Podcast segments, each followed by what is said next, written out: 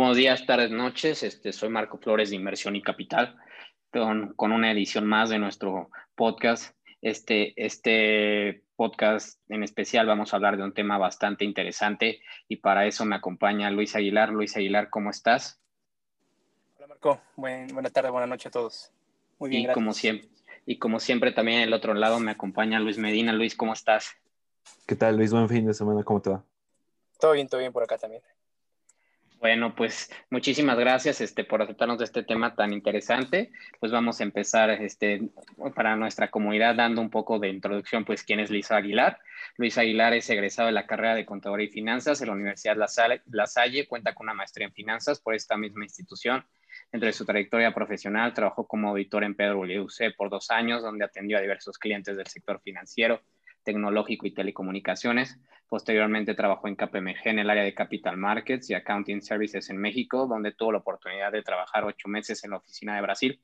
Luis actualmente se desempeña en la misma área en KPMG, ocupando el puesto de Senior Manager, donde se ha especializado en asesorar diversas empresas en el mercado de capitales, incluyendo ofertas públicas iniciales, reportes bajo normas locales e internacionales y contabilidad compleja. Esto lo ha llevado a asesorar clientes en México, Estados Unidos, Honduras, Guatemala, Colombia, Argentina, Brasil, Kenia y Etiopía.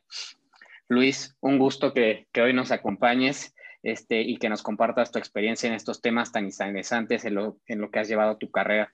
Para complementar un poco tu introducción, este, me gustaría, además de lo que, pues bueno, ya hemos leído un poco tu semblanza sobre ti, ¿cómo te, cómo te definirías? ¿Quién es Luis Aguilar? Hola chicos, pues antes que nada, la verdad, pues muchas gracias por la introducción y por la invitación a su podcast.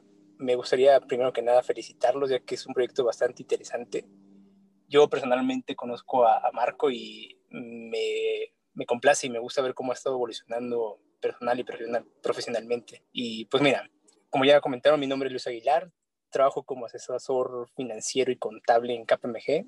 Eh, KPMG, para los que no lo ubican tanto, es de las llamadas Big Four, tiene presencia internacional, es por eso es que he trabajado con diferentes países, me ha dado la oportunidad de conocer diferentes KPMG. Y pues mira, como persona me gusta y me inspira mucho compartir el conocimiento.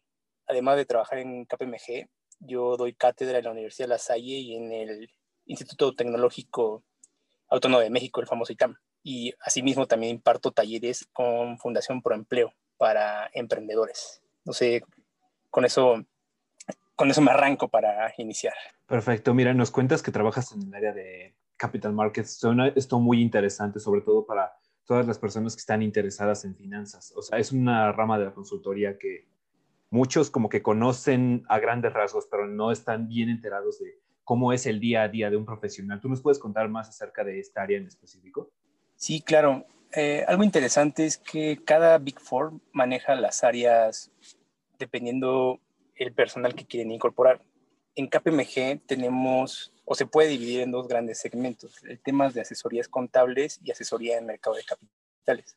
Primero, en el tema de asesoría contable, pues nosotros apoyamos a las empresas, tanto en México e internacionales, en cualquier análisis eh, de temas contables ya sea una combinación en negocio, por ejemplo, cuando Facebook hizo la compra de, Instagram, esa es una combinación de negocios, o aquellos temas contables como pagos basados en acciones, que es cuando la empresa le regala, entre comillas, acciones de su misma compañía a sus empleados.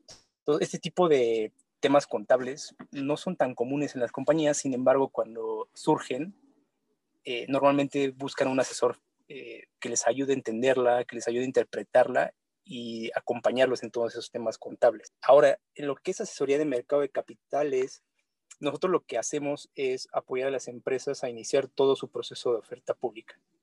Como bien lo comentas, eh, Luis, una oferta pública pues, es cuando una empresa quiere que sus acciones coticen en una bolsa de valores o simplemente están interesados en emitir deuda, los famosos certificados bursátiles.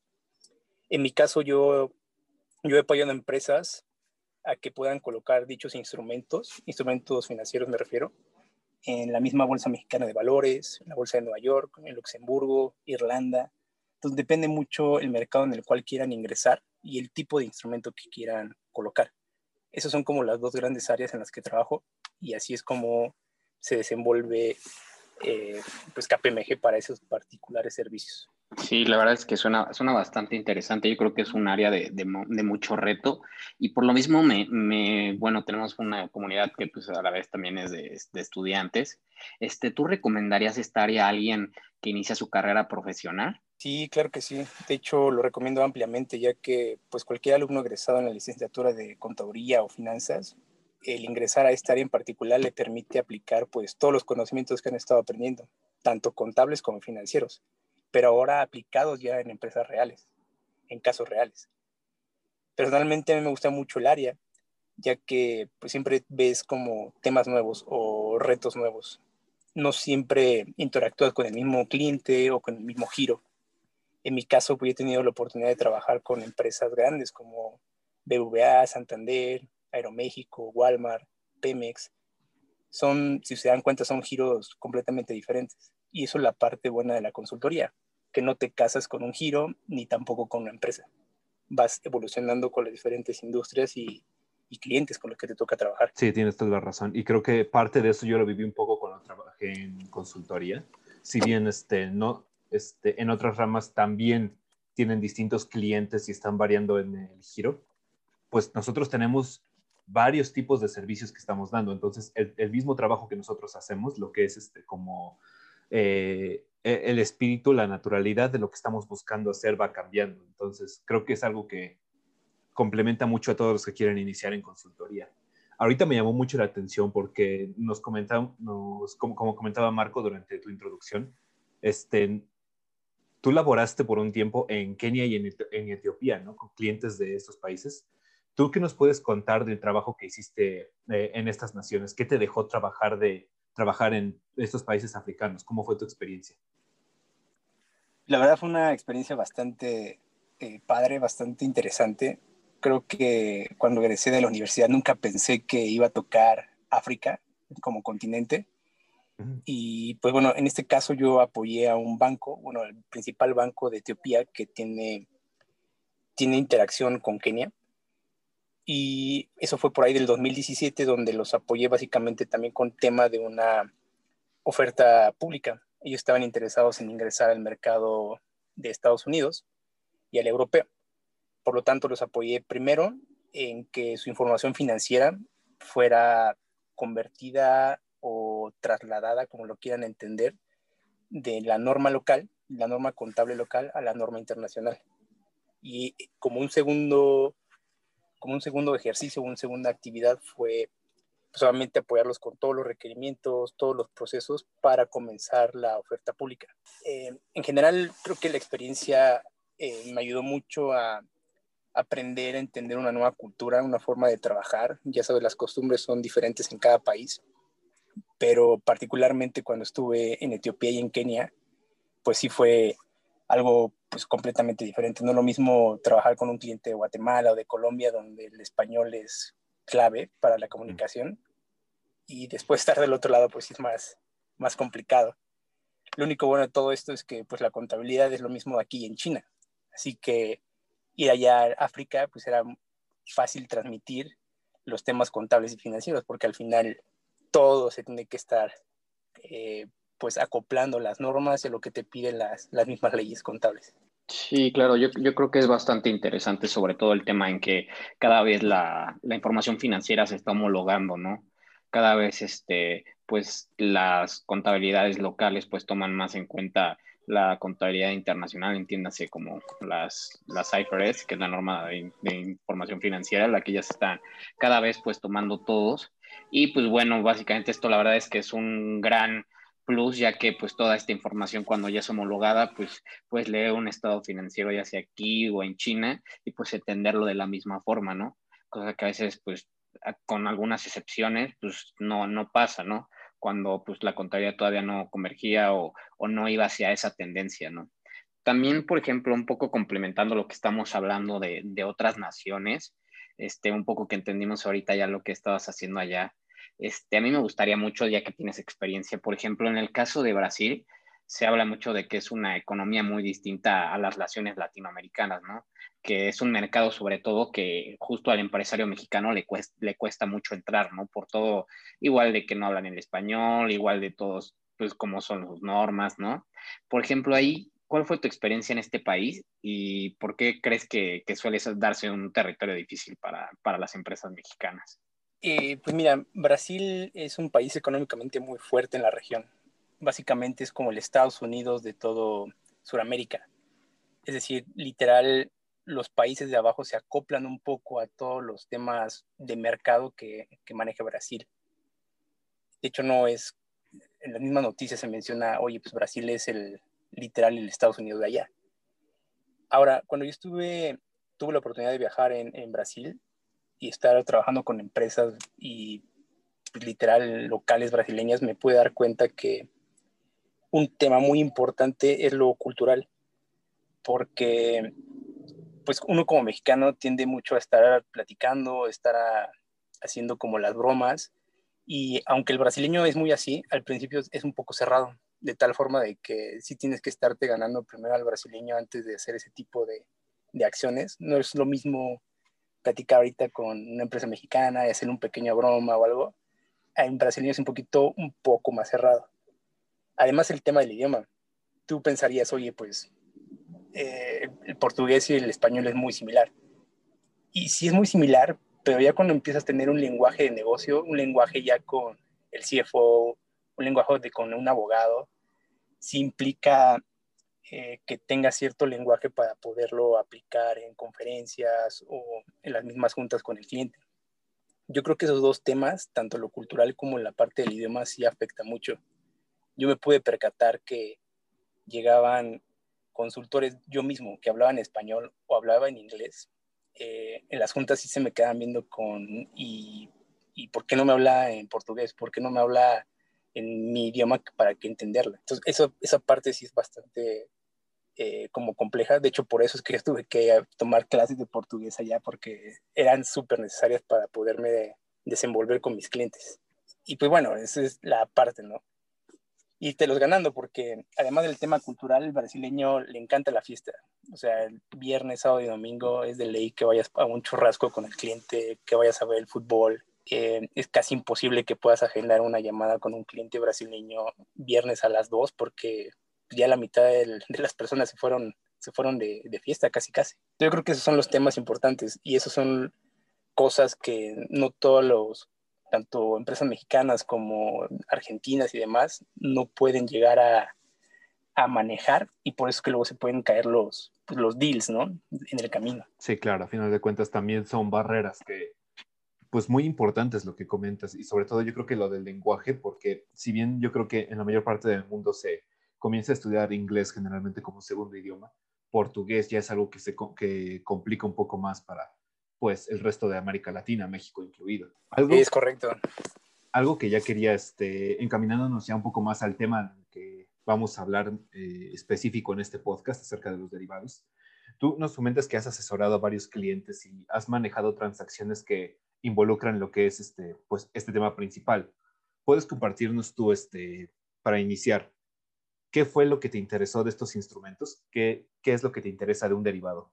Eh, Mira, eh, para el tema de los derivados, a mí me gusta mucho eh, explicar las cosas con un mix entre platicarles historia y darles ejemplo. De hecho, eso me conoce muy bien Marco, porque así me gusta que las personas lo, lo asimilen y lo entiendan.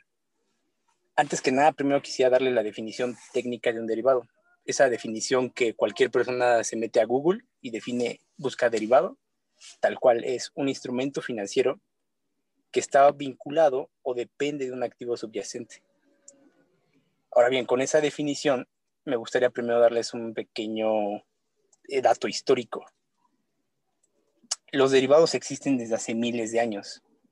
Algunos historiadores o algunos eh, mismos inversionistas mencionan que el, primer derivado nació en la antigua Grecia con el filósofo Tales de Mileto. Tales de Mileto lo que decía, además de ser un gran filósofo, era un gran astrónomo y lo que hacía en su momento era predecir en qué momento se iba a dar la cosecha del olivo. El olivo pues sirve para producir el aceite de oliva y en su momento en la antigua Grecia ese era un producto súper demandado. A todos les, les encantaba tener ese producto en mano. Entonces, ¿qué es lo que hizo Tales? Pues bueno, lo que hizo este filósofo fue con base a sus conocimientos astronómicos, decir más o menos en qué fechas se iba a dar el mejor punto del olivo. Y para los que no sabemos tanto de agricultura, y me, y me incluyo, el olivo no siempre se da en una temporada o en ese entonces. Entonces tenías que predecir precisamente cuándo se daba la mejor época, si no era época buena, época mala. Ahora bien, como Tales sabía o podía predecir cuándo se daba el olivo, él iba con los comerciantes y les decía, oye, vamos a firmar un contrato. Quiero que en este momento, hoy, primero de enero, pactemos el precio del olivo para el futuro, para el 40, para el 30 de septiembre, porque él ya sabía que el 30 de septiembre es cuando iba a ser la mejor época del olivo. Entonces, el 1 de enero le decía al comerciante, quiero que el precio me lo pactes a 10 pesos, supongamos, ¿no? A un precio súper bajo. En ese entonces, pues, el mercader decía, pues, bueno, pues ahorita no sé si en septiembre va a valer más o menos, pues está bien, firmemos el contrato y te lo voy a dar a 10 pesos. Ya se pactaba el precio. Obviamente lo que tenía que hacer Tales era hacer un depósito y decir, oye, pues como yo no sé en el futuro cuánto va a valer el olivo, pues te voy a dejar un, un, depósito o una prima ahí en garantía. Y en el futuro, si llega a septiembre y el precio sube a 30 pesos, pues tú me lo vas a respetar a 10, porque yo te lo firmé que me lo, me lo bajaras a 10. Pero si el precio en septiembre 30 es de 5 pesos, pues simplemente tal es lo que le decía al comerciante, oye, yo no estoy obligado a pagártelo a 10 porque por eso lo pactamos a que si me convenía, lo pagaba 10, si no, no me interesa. Aquí la parte importante de este ejemplo que les quiero dar es que Tales de Mileto, o la parte fina, no es que Tales de Mileto sepa supiera predecir el, futuro de cuándo se iba a dar la cosecha, sino la parte fina, la parte más importante es que tenía el conocimiento de poder pues poner en papel toda esta transacción y poder tener un beneficio para él. ¿Por qué? Porque en el futuro, con este, con ese contrato ya pactado, él podía tener ganancias. Y de hecho, en varias ocasiones tenía esas ganancias, porque llegaba a septiembre y efectivamente le atinaba al tema de la cosecha. Obviamente todos demandaban el producto, el olivo subía hasta 50 pesos, pero él tenía, él tenía el privilegio de comprarlo a 10. ¿Por qué? Porque simplemente tenía ese elemento a su favor de predecir y ese elemento adicional de ser tan inteligente y pactar el precio con un contrato. Este, este ejemplo, que es tal cual de la vida real con base en la historia, es un instrumento financiero derivado. Es decir, el, el instrumento o el contrato está ligado a un activo subyacente. El activo subyacente es el olivo. A eso se refiere la definición que les comenté hace rato. Por lo tanto, los instrumentos financieros derivados te permiten cubrir una posición activa o pasiva, o especular en precios, o simplemente apalancarte en temas de ciertos elementos que necesitas para la compañía. Por ejemplo, que el día de hoy Grupo Herdes quiera pactar la compra de jitomate con los agricultores para poder eh, ir definiendo cuánto quiere, a qué precio. Todos, todos estos ejemplos son derivados, así que no necesariamente tiene que ser tan complejo como la gente piensa, sino simplemente estos, estos temas que acabo de dar ya se incluyen como un derivado. Sí, claro, la, la verdad es que estuvo, pues bueno, bastante explicativo el ejemplo y, y la verdad es que muy entendible, sobre todo en, en, el sentido en que al final pues son, son operaciones que se pactan en, en, el futuro, ¿no? Y no necesariamente llevan, como dices, a veces este, juicios tan complejos. Y realmente lo que a mí me gustaría un poco entender es eh, en, en, tu experiencia, ¿cuándo, en qué circunstancias ya ha traído más como al presente es que, que las empresas lo usan? Mira, eh, las empresas lo ocupan mucho eh, para poder pactar algún precio, pero no nada más de algún, de algún producto, como el ejemplo que les di del olivo, sino también pactan temas de tipo de cambio, tasa de interés, y de hecho, eh, en cuanto a los derivados, hay tanto estructuras muy simples, como el ejemplo que les acabo de dar, como muy complejas, donde involucra cambios de tasa, eh, futuros de un tipo de cambio, o de hecho, por ejemplo, hay ciertas empresas que venden derivados de cuál sería la posible taquilla de, de Avengers, ¿no? De la última película.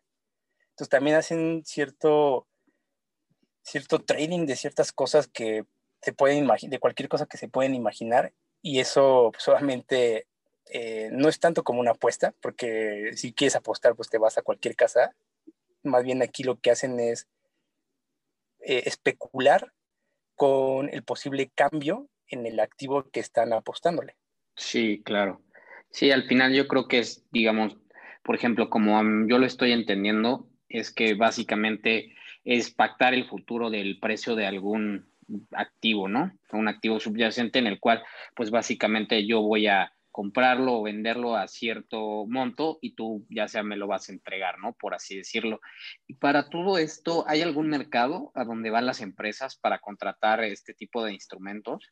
¿O cómo funciona este, e, este instrumento? Pues mira, en cuanto al tema de los derivados, como les comentaba, hay muchísimos tipos de derivados. Sin embargo, los más famosos o los más eh, fáciles de encontrar en el mercado son cuatro en particular los futuros, eh, los forward, los swaps y las opciones.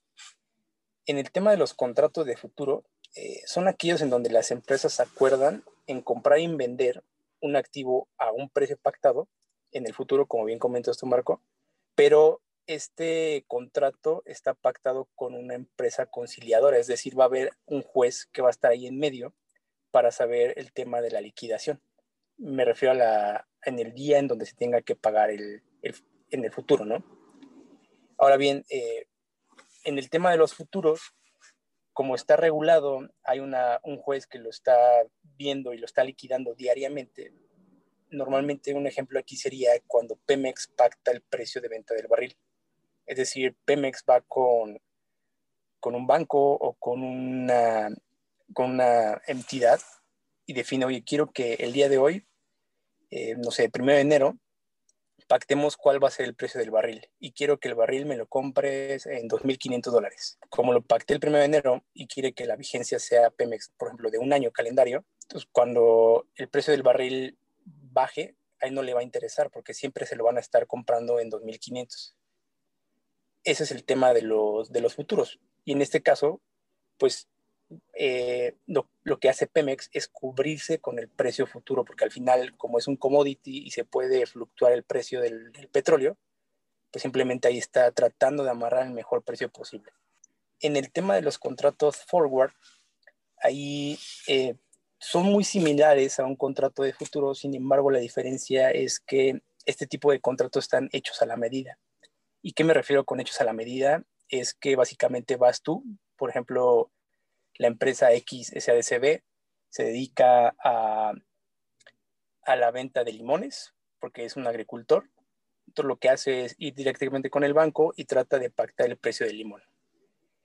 Entonces, como no hay un, un, contrato estándar para el precio del limón, pues solamente tienen que definir todas las cláusulas, lo va a hacer con los términos específicos de la empresa. Entonces, básicamente están haciéndole un contrato a la medida, no como los futuros, en donde en cualquier bolsa vas y compras un derivado del petróleo o un derivado del tipo de cambio. Aquí básicamente lo, te lo hacen a la medida. El problema de los contratos forward es que como no están regulados al 100%, si en algún momento una de las dos partes ya no le, ya no le pareció o ya no le gustó el evento futuro, pues simplemente ya no paga. Supongamos que Walmart firma un contrato con Mattel para comprometerse a comprar un millón de muñecas Barbie, pero de repente se da cuenta que la Barbie ya no es tan famosa y ya dice, yo ya no te quiero comprar las, muñecas, pues como no está regulado, no hay una no hay un gobierno que regule ese tipo de contratos, pues, pues simplemente Walmart puede decir, pues ya no quiero, aun y cuando hayamos pactado este precio futuro, pues ya no me interesa comprarte las muñecas. En el tema de los contratos swap, ahí nada más la parte fina es que son intercambios de tasa. Es decir, contratas una deuda con tasa variable, pero en el mercado ahorita la, tasa está muy baja, entonces prefieres cambiarlo a una tasa fija. Entonces buscas a alguien que te intercambie la tasa. A eso se refiere un swap. Y ya en el tema de las opciones, pues hay que retomar el ejemplo que les comenté de Tales de Mileto, ¿no?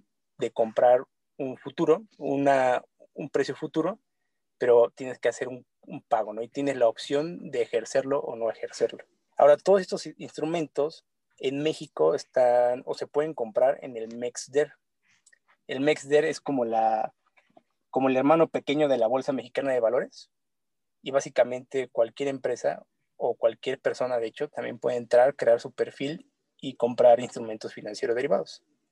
Ahí las personas que entran normalmente entran a especular, a apostarle, a decir, oye, el tipo de cambio yo creo que va a volver a subir, y básicamente compran. Como es una empresa o es una institución que está con todo su gobierno, es oficial y todo, cuando tú le metes dinero ahí, obviamente o puedes ganar mucho por apostarle a que el tipo de cambio sube o le puedes perder bastante, porque al final tienes que meter dinero ahí como depósito y pues bueno, pues fluctúa, ¿no? Puedes ganarle o perder dependiendo cómo se comporte el mercado. Y aquí en tu experiencia de todo, con todos los clientes que tú has tenido la oportunidad de trabajar, ¿cuál crees tú que es la principal circunstancia con la que una empresa lo busca, con lo que más necesitan ellos? Mira, la, la realidad es que muy pocas empresas en México le apuestan a los derivados porque pues, les da miedo, no saben cómo, cómo funcionan, cómo, cómo tratar o entender un contrato derivado. Sin embargo, aquellas que yo veo que efectivamente los manejan, eh, pues los ocupan para, normalmente para cubrir riesgos, ¿no? Y riesgo me refiero a que tú te comprometas a, a, pagar una cuenta por pagar a largo plazo en moneda extranjera. Entonces tienes miedo que el tipo de cambio suba, suba, suba y por lo tanto tengas que pagarle más y más cada vez. Entonces ahí lo que hacen normalmente las empresas es, es cubrirse, ¿no? Tener una forma de cubrirse para cualquier potencial riesgo de, de la fluctuación cambiaria. Esos son como los más, los más básicos que ciertas compañías mexicanas lo, lo ocupan. Sí, claro. Yo creo que principalmente, bueno, lo que yo tenido experiencia también de, de ver es más para cubrirse, ¿no? Ante ciertas eventualidades, sobre todo pues con el tipo de cambio. Las empresas que mucho pues obtienen muchas operaciones en compra y venta de, de dólares, pues he visto que mucho utilizan este tipo de derivados, más que yo creo que las principales este, empresas lo utilizan más como cobertura que como especulación, ¿no? Porque pues no es su giro.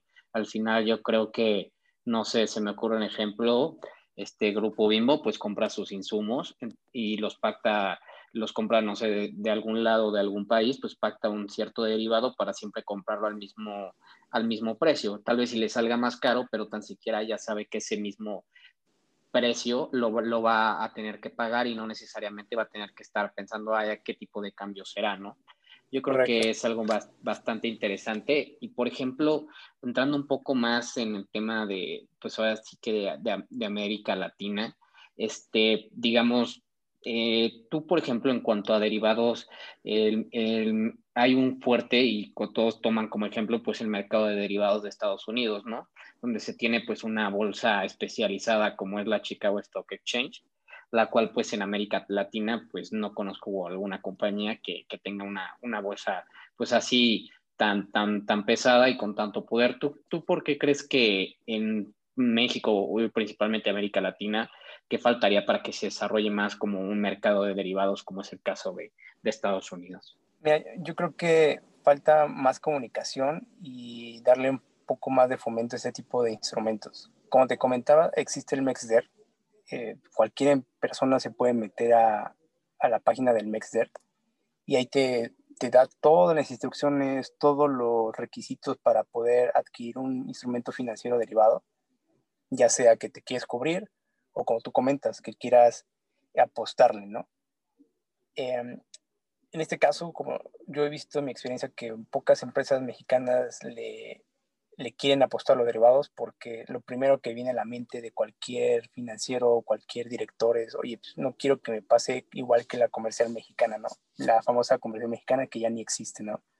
Ahora se llama la Comer Soriana. Sí, nos podrás este, un poquito contar de, de, ese ejemplo. Yo creo que yo también lo conozco, pero es bastante interesante para la comunidad. Sí, ahí básicamente lo que hizo en su momento la comercial mexicana fue, pues, apostar mal digamos que ellos lo que estaban haciendo, ellos sí estaban especulando. Ellos tenían ciertos contratos en donde decían que el tipo de cambio pues no iba a subir y, y en su momento estaban ganando bastante dinero. digamos que habían dicho, oye, yo, yo creo que el tipo de cambio va a estar en, en 15 pesos, de ahí no, no sube. Y pues en ese momento eh, los tipos de cambio estaban demasiado estables y efectivamente no subieron. De repente el mercado se movió, el tipo de cambio se, se fue a los 20 pesos y ahí donde ellos pues tenían que liquidar esos contratos, pero con un tipo de cambio de 20 pesos. Y no eran eh, contratos pequeños, eran contratos bastante grandes. Ya no tenían la liquidez para pagarlos, ya no tenían eh, tanto flujo operativo y ahí es cuando pues simplemente pues se les fue el control por estar especulando. Básicamente le apostaron al caballo perdedor. Aunque iba bien, iba bien, de repente se fue para abajo. Y, justo eso es lo que pasa con los países de América Latina. O sea, como el mercado es muy pequeño, como el que comentes, el de Chicago, es enorme. Ahí puedes comprar derivado de lo que sea. El derivado del olivo, el derivado del, del grano, el derivado de hasta de alimento para para mascotas. Ahí puedes comprar cualquier instrumento financiero derivado, porque siempre va a haber alguien en el mercado gringo que necesita vender el producto y va a haber alguien que lo, que lo tenga que comprar. A eso siempre se refieren los derivados con la posición activa o pasiva. En México, pues simplemente se ve, en la bolsa mexicana hay 146 empresas cotizando. En la bolsa de Nueva York hay 2.800 y siguen subiendo que quieren inscribir e inscribir. Lo mismo con el MEXDER. En el MEXDER encuentras solamente futuros y futuros eh, contratos por capas. Es decir, si quieres comprar un futuro de, de, dólares, ah, pues te venden el futuro solamente de, de, de 10 mil dólares o te lo venden de 100 mil dólares. Es decir, si tú quieres un futuro para cubrir una deuda de 599 eh, mil dólares, no te lo venden. ¿Por qué? Porque pues, no están hechos a la medida necesitas comprar uno de 500 y la diferencia, pues tú a ver de dónde lo cubres, ¿no? Porque el MEXDER solamente te cubre ciertos montos. A eso me refiero con el tema de los futuros.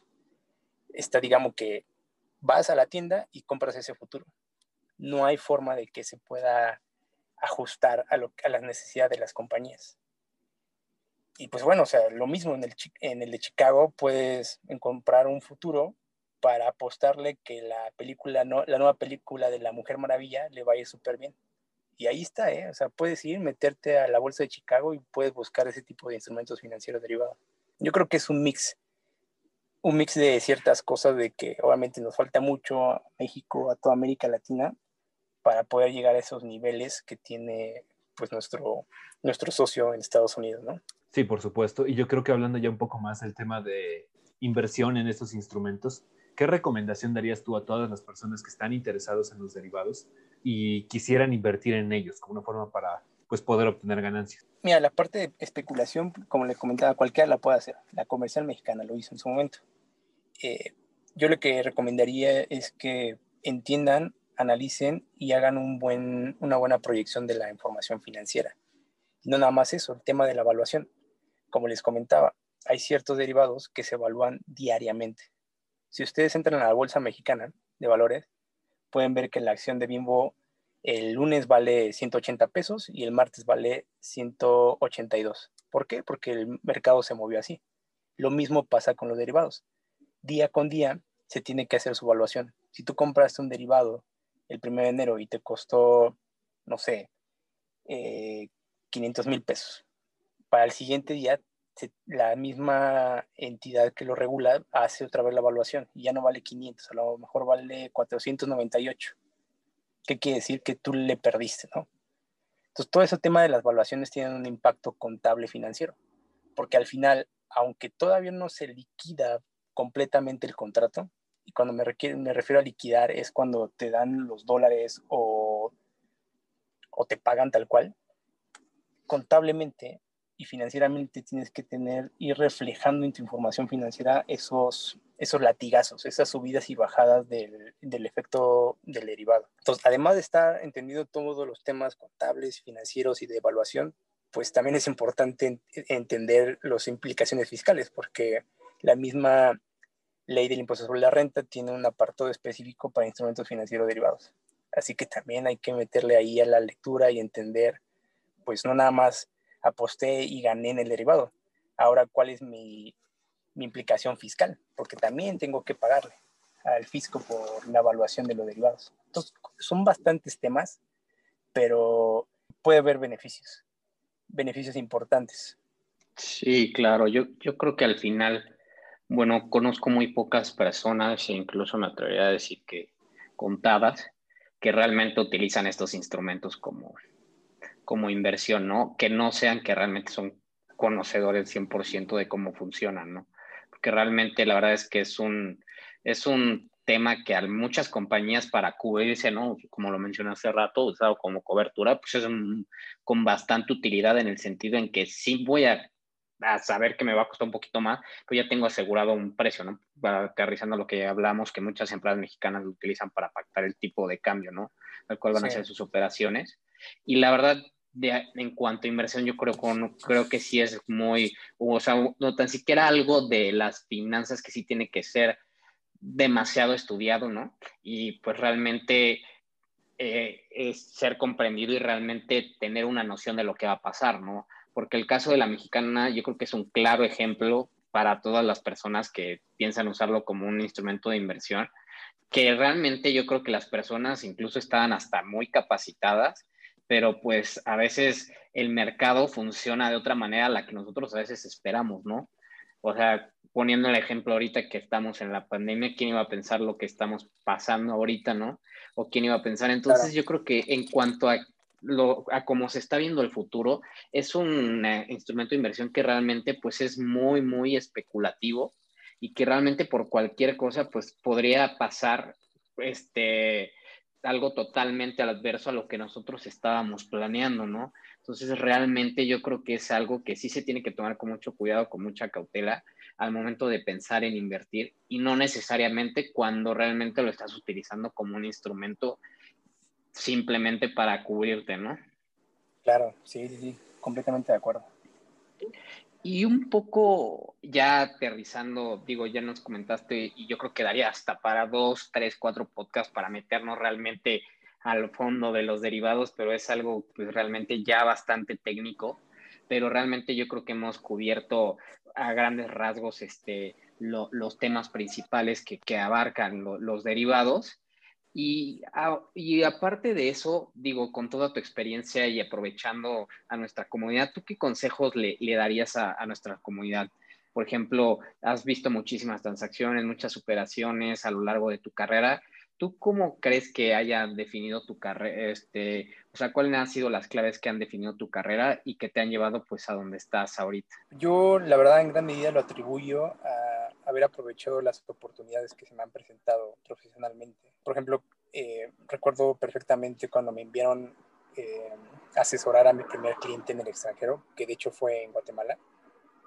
Yo personalmente pues, le dediqué pues, bastantes horas de estudio, de preparación, a realmente estar repasando porque yo sabía que ese tipo de oportunidades pues, no, no te llegan tan fácil, pero cuando te llegan pues hay que agarrarlas, ¿no? Y, y responder porque ya de ahí pues repuntas, ¿no? Yo la verdad se lo atribuyo mucho a eso. También ya para complementar lo que podríamos recomendar a las personas que nos escuchan, ¿Tú qué libros o series recomendarías para las personas que están interesadas en el tema de derivados? O incluso que tú recomendarías en lo personal, que tú crees que sirven mucho para las personas que están interesadas en finanzas o que tú crees que les puede aportar valor?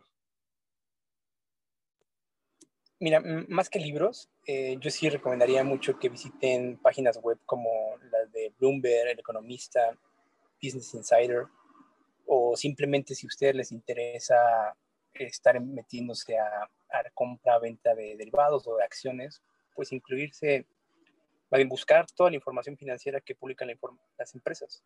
Es decir, si quieren comprar acciones de Cemex, métense en la página de Cemex, descarguen sus reportes anuales, sus mismos estados financieros, porque la información financiera de esas empresas, precisamente como son públicas, cualquier persona puede meterse, descargarla, leerla, interpretarla y hacer lo que quiera con ella. Obviamente también eh, es importante ir entendiéndolo, cómo interpretarlo y, y complementar esta información que ya es muy fácil encontrar en Internet, pues con temas financieros, contables que se van leyendo pues con la práctica.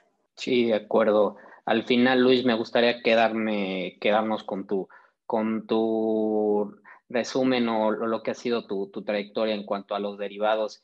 Tú como si tuvieras que, cerrarlo y, definirlo para que todas nuestras personas lo pudieran entender, ¿cómo lo definirías ya para cerrar? Yo lo definiría de forma muy sencilla como el apostarle o disminuir el riesgo de ciertas transacciones. Porque, como les comentaba, el derivado puede ser dos, o especulativo, que la apuestas, o simplemente para cubrir en riesgo. Y como les comentaba, los derivados eh, no son malos. Realmente a muchas empresas los, les ayuda para su misma operación financiera. No lo mismo liquidar una deuda de un millón de dólares a un tipo de cambio de 10 pesos a uno de 20 pesos. Simplemente tiene un beneficio financiero. Así que en eso yo lo, resumiría. Y no nada más eso, si al final también ustedes pueden tener empresas que, sean de agricultura, que tienen mucha cosecha, lo mismo, pueden hacer el pacto de este tipo de instrumentos para decir, oye, ¿sabes qué? En marzo, porque ustedes son los que lo tienen ahí, eh, tú, Verdes, te vas a tener que comprometer a comprarme toda la cosecha. Y a toda la cosecha a un precio de 20 pesos el kilo. Entonces, eso eh, también te ayuda a ti como productor o estando del otro lado. No nada más hay que verlo como cubrirte, ¿no? sino también para ver de qué forma tú puedes sacar tu inventario y irlo pactando, porque la misma compañía o la misma empresario sabe hasta qué punto le puede bajar a su precio. Sí, claro, yo creo que al final es eso y yo creo que es, hay muchas cosas, o sea, yo fuera del lado especulativo, yo más también lo, me gusta aterrizarlo en eso, o sea, al final cubrirse, ¿no? como decía aquel empresario, no, no me gustan las sorpresas ni en mi cumpleaños. Entonces, esto es, es una buena iniciativa para no tener sorpresas, ¿no? Yo creo que muchas empresas lo usan para eso y por eso es que tienen tantos beneficios. Tú, este, Luis Medina, ¿tú con qué te quedas de, los derivados? Para ti, ¿qué, ¿qué, función tienen y qué es lo que te, te, te llama la atención de ellos? Pues mira, yo creo que son un buen instrumento, sobre todo lo que, lo que más me llama la atención y pues es algo que veo mucho en el trabajo, en lo que realizo actualmente, la parte de la cobertura cambiaria, porque definitivamente esta volatilidad es algo que afecta mucho a las empresas y que puede darles un beneficio muy, muy bueno el poder, este, pues ya determinar el precio que ellos van a pagar. Entonces, sin duda fue muy interesante tener ahorita una plática más a fondo de estos instrumentos que llego a ver, este, con cierta regularidad en mi trabajo. Sí, claro, yo creo que al final digo, nos daría para muchos podcasts, pero sin embargo lo, lo, definieron concreto y pues bueno, agradecerles a los dos por, por este podcast que estuvo tan enriquecedor. Muchísimas gracias Luis Aguilar por tu tiempo y por tu espacio. gracias a ti Marco y gracias también a ti Luis Tocayo. Eh, a la orden, siempre que quieran platicar de este tipo de temas o cualquiera, siempre es importante que la gente los conozca y sepa que ahí existen y que no, no siempre son malos. Sí, por supuesto. Luis, muchas pues, gracias. Fue todo un placer, Luis. Marco, este, como cada semana, igual muy, muy entretenido y muy educativo. Bueno, muchísimas gracias a toda nuestra comunidad que nos escuchó en este podcast. ¿Algún tema que o alguna pregunta que quieran decirle a Luis? Por favor, déjenlo en nuestros comentarios y en nuestras redes sociales. Nos vemos en la siguiente edición. Muchas gracias.